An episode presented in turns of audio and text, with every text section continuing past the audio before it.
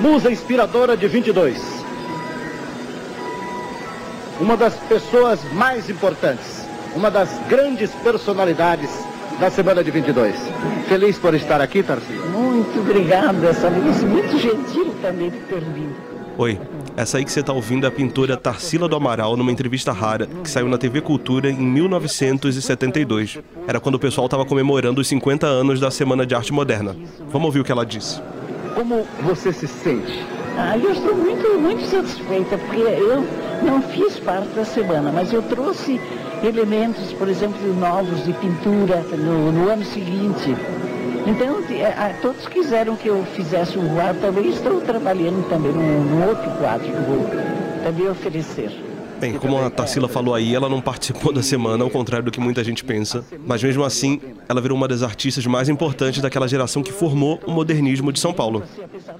Hoje a gente quer falar dela porque a exposição Tarsila Popular aqui em São Paulo bateu um recorde e virou a mostra mais visitada da história do MASP. 402.850 pessoas foram ver a modernista. O recorde anterior tinha sido do Monet, em 97, com mais de mil visitantes a menos. Tá começando agora mais um episódio do Expresso Ilustrada, o podcast de cultura da Folha, que você já sabe, tem episódio novo toda quinta às quatro da tarde em todos os aplicativos. Eu sou a Isabela Menon. E eu sou Maurício Meirelles, a edição do podcast é do Renan Suquevicius. Eu só quero abrir um parêntese dessa vez, porque só para dizer que o nome dele é Renan. Tinha gente achando. Eu falo Renan Suquevicius. A Isabela, tá? Eu falo Renan Suquevicius tudo junto e as pessoas achavam que era Renâncio o primeiro nome e o segundo Quevicius. É que seu, seu carioquês ele fica muito forte. É diferente, tá? Mas só para deixar claro.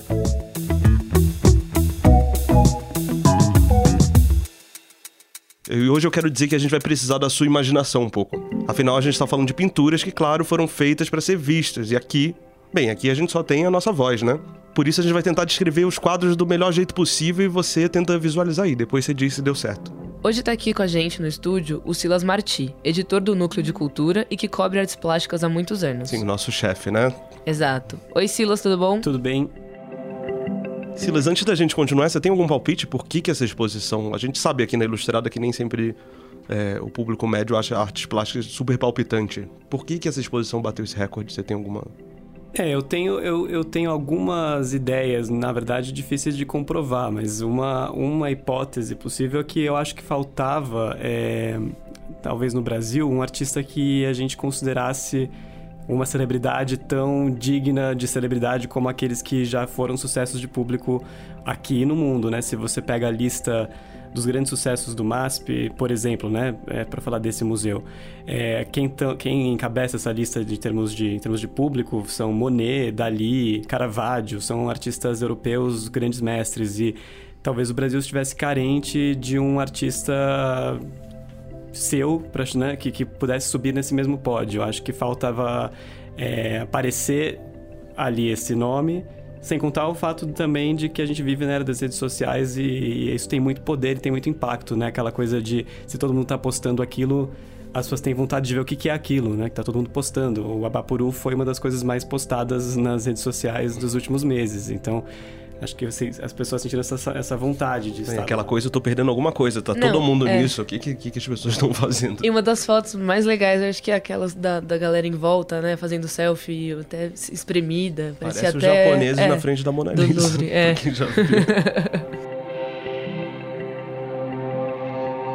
tá, Isa, você pode explicar então, só pra gente continuar, o que, que foi essa exposição, o que, que tinha nela, etc.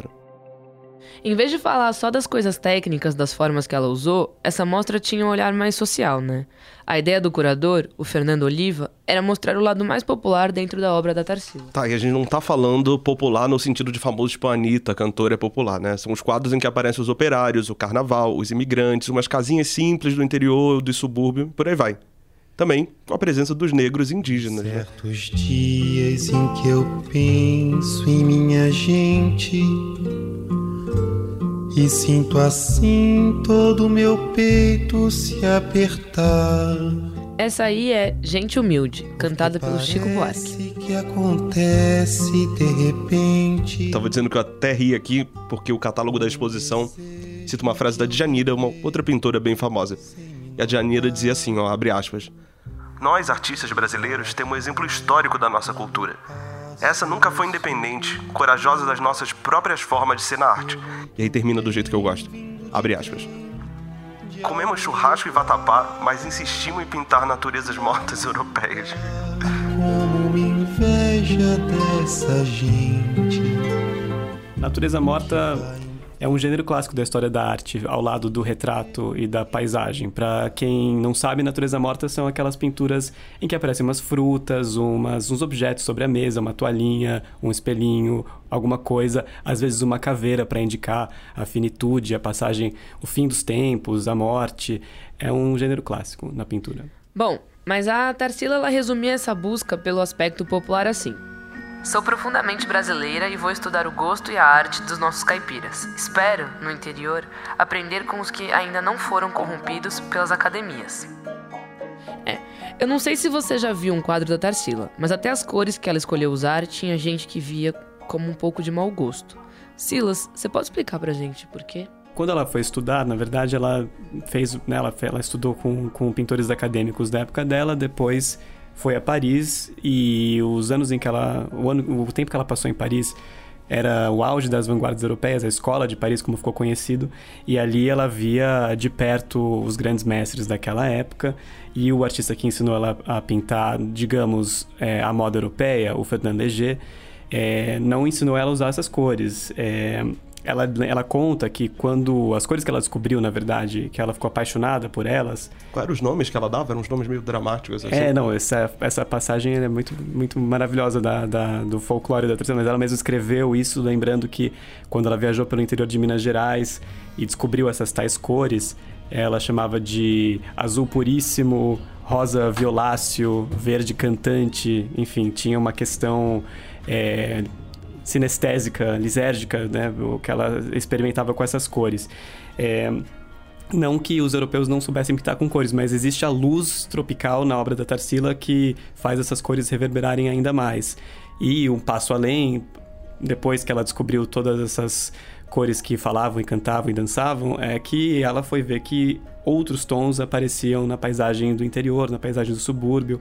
Quando ela viaja pelo interior mineiro, em especial, que ela se depara com aqueles altarzinhos improvisados nas casas de interior, que ela vê as fachadas pintadas de determinadas cores e não é, é não chega a ser tão é, vibrante, exuberante, é, porém ela dá esse, esse verniz, ou seja, é aquele rosa e o azul que aparece demais na exposição do MASP, mas que aparece numa, enfim, ao longo de várias décadas da obra dela, esse mesmo tom de rosa, esse mesmo tom de azul, que vai tomando outras feições, mas ele às vezes é o que ela fala que é a que foge do gosto apurado é, são esses, esses tons rosa e azul um pouco mais esmaecidos, às vezes um pouco desbotados, com essa, essa cara de não canônico. É, esse azul do céu aparece numa tela que eu gosto muito, que se chama Carnaval em Madureira, de 1924, tava na exposição do MASP também. E ela usa essas cores que o Silas estava falando. Na base do quadro, ó, eu descrevendo o quadro, tem umas pessoas negras com umas roupas azuis, etc. No fundo tem uns morros verdes com um céu ali, com essa cor que a gente já falou. E bem no meio tem uma torre Eiffel de madeira. Conseguiu imaginar? Assim, uma torre Eiffel em Madureira, no subúrbio do Rio de Janeiro. Teve uma época que ninguém entendia de onde isso tinha saído. Até especulavam, ah, será que era um carro alegórico? Ali perto tem as escolas de samba, né? Portela, o Império Serrano. Quer dizer, não existiam nessa época. Mas encontraram uma foto depois. No carnaval daquele ano, um comerciante e cenógrafo construiu uma réplica bem ali no meio do subúrbio. Era uma homenagem ao Santos Dumont. Tanto que em cima dessa torre de madeira tinha uma engenhoca que ficava girando um, um dirigível em cima da torre. A exposição olhou essa relação da Tarsila com a coisa popular do Brasil de um jeito crítico. Eu sei que o assunto é difícil, então eu vou explicar com um exemplo para ficar mais fácil. Quem entrava no MASP via logo de cara uma tela chamada A Negra, pintada em 1923. Nessa tela, como o nome diz, aparece uma mulher negra, e ela é meio deformada. A cabeça é pequena, o nariz é achatado, os lábios são tão grossos que saem do rosto. A negra tá com as pernas enormes cruzadas e tem um seio gigante. Pois é, a Tarsila pintou esse quadro inspirado nas memórias de quando ela era criança. Ela nasceu em 1886, dois anos antes do fim da escravidão, numa fazenda aqui no interior de São Paulo. Ela vinha de uma família muito rica, dona de plantações de café, e em casa já aprendeu francês desde bem cedinho. a família teve centenas de escravos. O que a gente está ouvindo aqui no fundo é um visungo, um canto de trabalho dos negros no período da escravidão, gravado pela Clementina de Jesus nos anos 80. onde vai o parente pro quilombo do Dumbá? E chora, chora, Está acompanhando? Esse quadro é inspirado depois de descobrir uma foto que encontraram nos arquivos da Tarsila. E é curioso, alguns estudiosos veem nessa fotografia uma mulher que está super desconfortável, provavelmente, óbvio, porque está sendo fotografada pelo patrão. Bem, a Tarsila disse várias coisas sobre esse quadro, mas numa entrevista ela falava se lembrar de uma velha escrava da fazenda. Falou que essa mulher, abre aspas, tinha lábios caídos e seios enormes, porque me contaram depois, naquele tempo, as negras amarravam uma pedra nos seios para ficarem compridos, e elas jogarem para trás e amamentarem a criança presa nas costas. Da onde vai o parente pro quilombo do Dumbá? É, tem uma questão aí de folclore nisso, né? Que há estudiosos que disputam que isso aconteceu de fato, né? E de, embora essa imagem apareça em muitas é, até gravuras anteriores, bem anteriores da Tarsila, como do Debré e, e outros artistas que documentavam a vida naquela época, é, tem muito de fantasia nessa, nesse registro. E acho que, inclusive, na, no retrato da negra, a Tarsila incorpora muitos desses elementos, embora ela não mostre de fato essa pedra, essa coisa toda, é, é uma visão bastante fantasiosa e exagerada, alguns diriam caricatural, da figura de uma mulher negra. Né? É, ela chama essa mulher de escrava. Mas quando a Tarsila tinha 5 ou 6 anos, que é de quando ela diz que é essa lembrança, a escravidão já tinha acabado. Chora, Congo, chora, e chora, chora, Mas esse quadro ficava na abertura da exposição, do lado de um outro, chamado Manteau Rouge. É um autorretrato da Tarsila vestida de vermelho e maquiada, com um ar de aristocrata que de fato ela era. A curiosidade nessa pintura é que a Tarsila retrata a si mesma com uma semelhança com a negra. O braço cruza a frente do corpo. E aí ela faz o mesmo gesto com a mão que a mulher que ela chamava velha escrava faz na outra pintura. É, e olha, elas fazem o mesmo gesto, mas são bem diferentes. A Tarsila aparece como uma granfina que tinha estudado em Paris, enquanto a negra é primitiva. A crítica de arte Maria Castro, no catálogo da exposição, diz que a Tarsila forjou para si uma imagem cosmopolita, mas demonstra limitações para entender a identidade negra moderna. Bem, para aprofundar um pouco mais nesse assunto, a gente vai falar com o Fernando Oliva, curador da exposição. Vamos ligar para ele. Alô? Oi, Fernando, tudo bem? Maurício aqui. Oba! E Maurício, tudo bem? Tudo ótimo, tá me ouvindo bem? Tudo certo, tá dando para falar.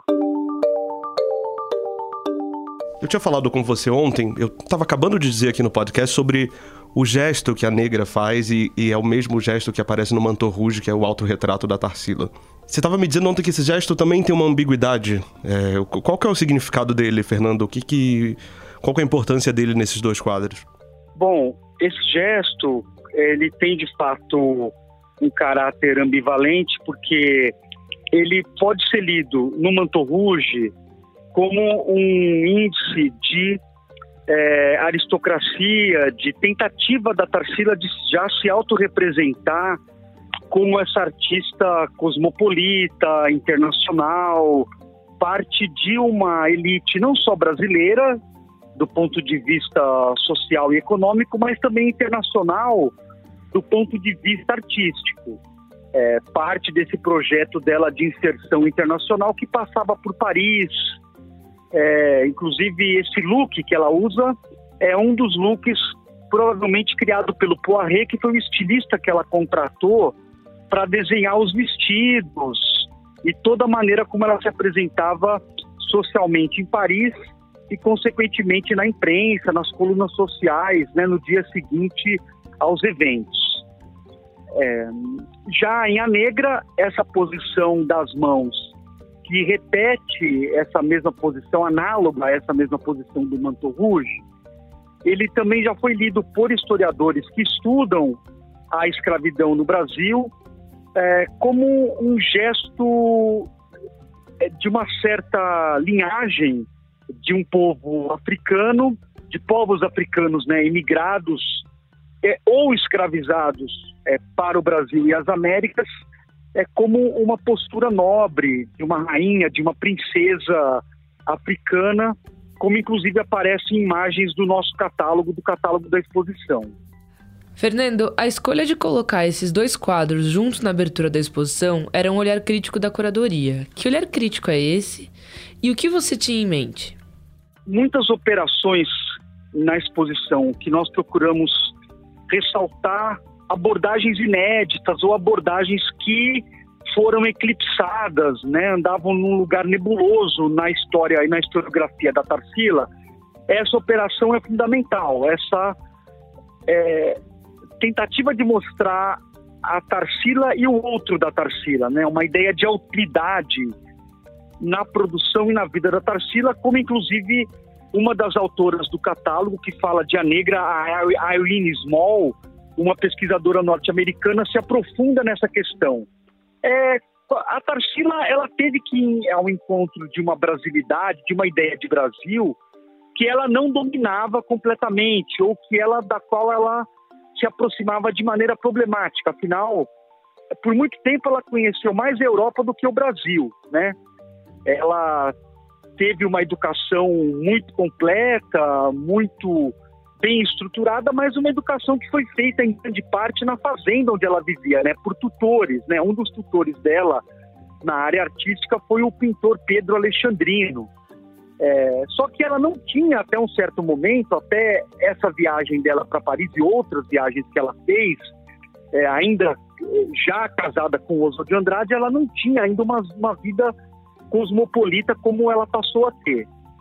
É, o outro da Tarsila, então, nessa leitura, era o pobre, é, o negro, o afro-brasileiro, essas pessoas, esse mundo que ela não conhecia ou com o qual ela tinha uma relação de poder, né? Porque não dá para negar que esses afro-brasileiros que moravam na fazenda dela eram primeiro escravizados, né, da própria família. Era uma família de cafeicultores já de muitas gerações que fez a sua fortuna em grande parte com o uso do trabalho escravizado, ou então eram serventes, funcionários, né, empregados da família, como era o caso dessa senhora na qual ela se baseou para fazer o retrato da negra. Provavelmente uma senhora que após a abolição da escravatura passou a residir nas fazendas da família como uma funcionária. Sabemos que muitas vezes funcionários é, mal remunerados, né, sem contrato oficial, que não havia né, naquele momento, no final do 19, começo do 20, pessoas que viviam numa condição muito precária e com, faziam parte da vida social da Tarsila. Você pode explicar para a gente em que contexto a Tarsila começou a pintar? Queria saber também o que a obra dela traz de importante para a arte brasileira. Olha, ela é, de início, o trabalho dela não tinha contato com o que pode ser chamado do Brasil real, Brasil popular. O contato dela com essa ideia de popular era um contato indicial e muitas vezes também mediado por uma questão de classe, é, por questões também né, de diferença social, de autoritarismo, é, porque obviamente ela era uma artista pertencente à alta aristocracia é, brasileira e paulista. Ela, ela era uma dessas artistas que sempre desenhou, né, que gostava de desenhar, então ela já tinha uma produção, é, claro, como criança, como adolescente, né, de desenho, mas quando ela decidiu ser artista, é, os, os pais dela, a estrutura da família dela propiciou que ela tivesse aula com grandes pintores brasileiros, né, entre eles o Pedro Alexandrino, ou também o Jorge Elpons, né, que era um pintor alemão que é, residia no Brasil. Então, as influências iniciais dela passam pelo Pedro Alexandrino, o Jorge Elpons e outros artistas profissionais brasileiros que viviam no Brasil.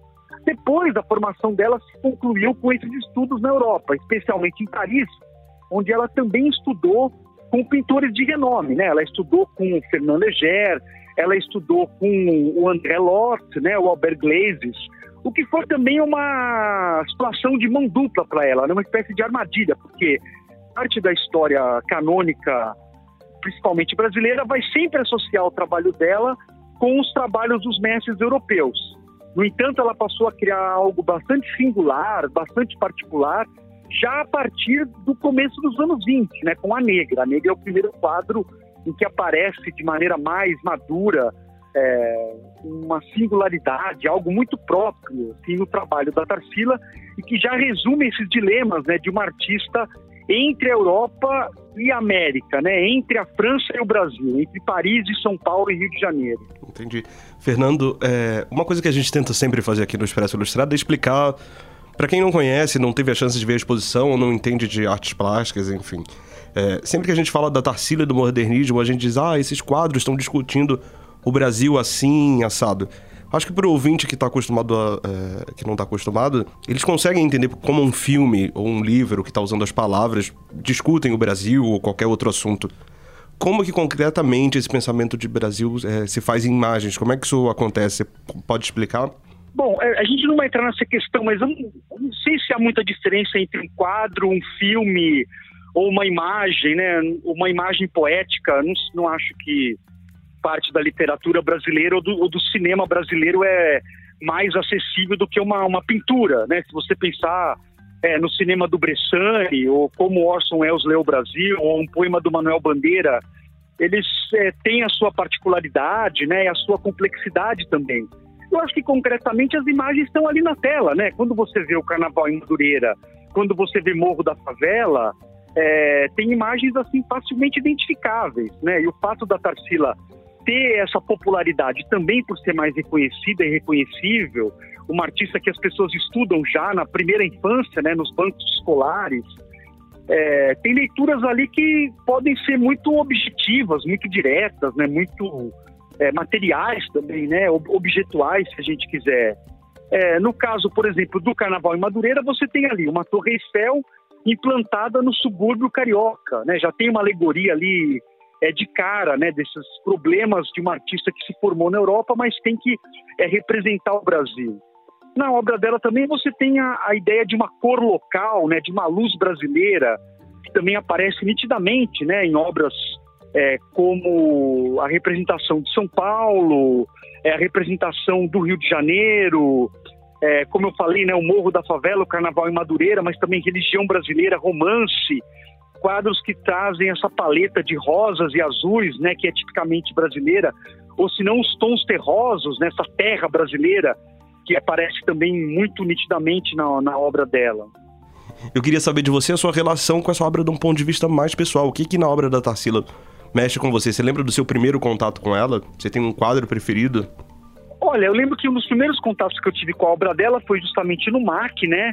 É, que eu visitei na infância e o contato com as obras que fazem parte do acervo do MAC, como Estrada de Ferro Central do Brasil, que é um desses quadros de maior dimensão, né, na, do que mostra o Rio de Janeiro na obra dela, mas também especialmente a Negra. A Negra, obviamente, me causou um impacto, um impacto grande por esses dados de deformação daquela figura.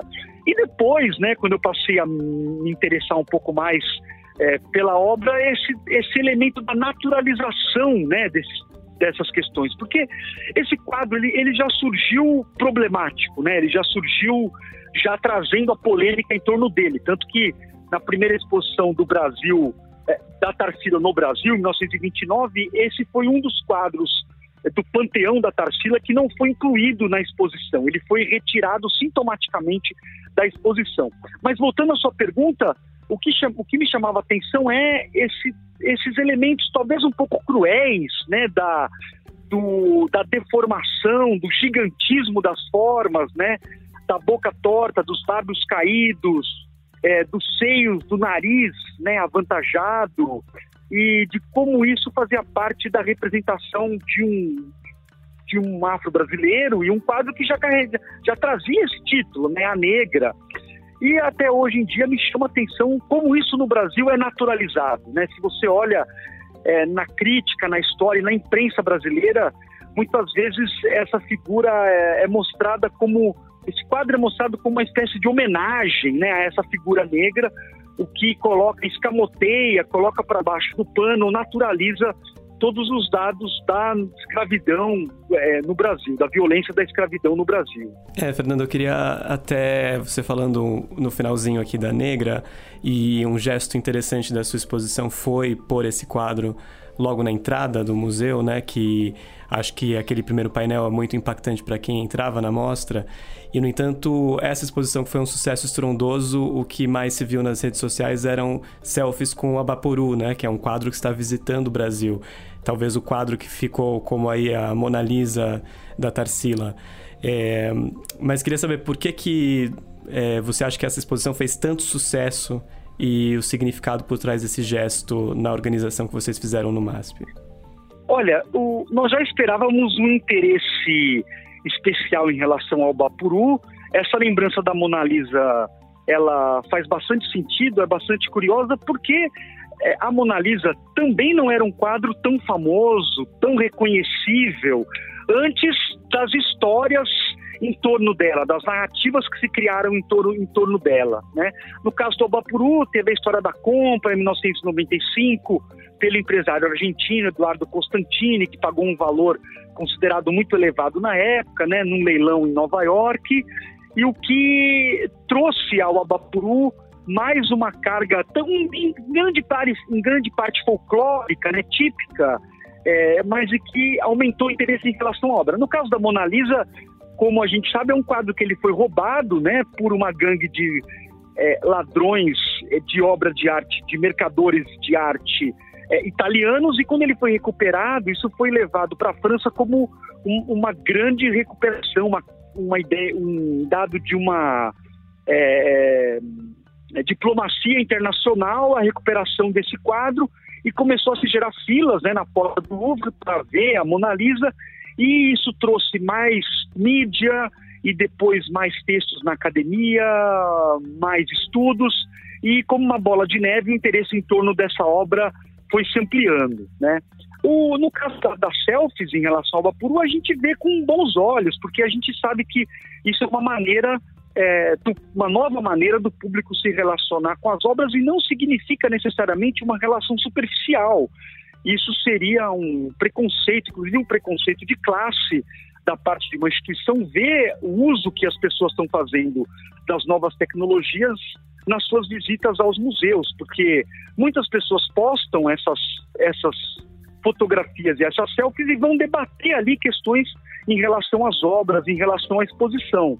E como todo tipo de é, aproximação em relação a uma exposição, a uma obra, ela permite tanto uma aproximação mais indicial, mais superficial, isso pode acontecer inclusive numa visita presencial, sem fazer a selfie, mas ela é, também pressupõe uma relação mais complexa, mais vertical, mais nuançada, mais aprofundada, como a gente vê no próprio Instagram do museu, em que as pessoas estão debatendo ali questões que a exposição trouxe ou que a exposição recolocou.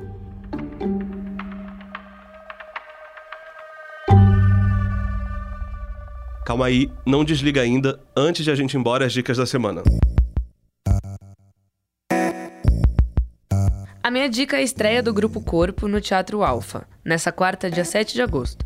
Como já é de costume, eles apresentam duas coreografias.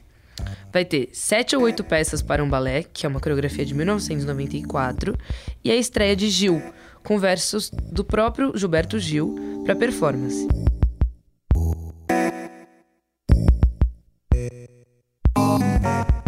Além de contribuir musicalmente, ele acompanhou os ensaios do grupo. Vale a pena conferir. Teatro Alfa em São Paulo, lembrando. Minha dica é o show da nova turnê da Betânia, chama Claros Breus, é nos dias 2 e 3 de agosto, no Credicar Hall, aqui em São Paulo. Dessa vez tem um monte de música inédita que ela não gravou ainda em álbum, com canção da Adriana Calcanhoto, Chico César, Rock Ferreira e por aí vai. Quando você me deixou, meu bem me disse pra eu ser feliz e passar bem. Tem também uma música inédita do Chico Buarque que vai estar na voz dela. Aí ah, o cenário é da Bia Lessa. Mas depois, como era de costume, obedeci. Bem, gente, esse foi o Expresso Ilustrado, o podcast de cultura da Folha. A gente tem episódio novo toda quinta, às quatro da tarde, com edição do Renâncio, como vocês já sabem. Calúnia! É, eu sou Maurício Meirelles, até a próxima. Eu sou Isabela Menon, até semana que vem. Olhos nos olhos, quero ver o que você faz. Ao sentir que sem você eu passo bem demais. E que até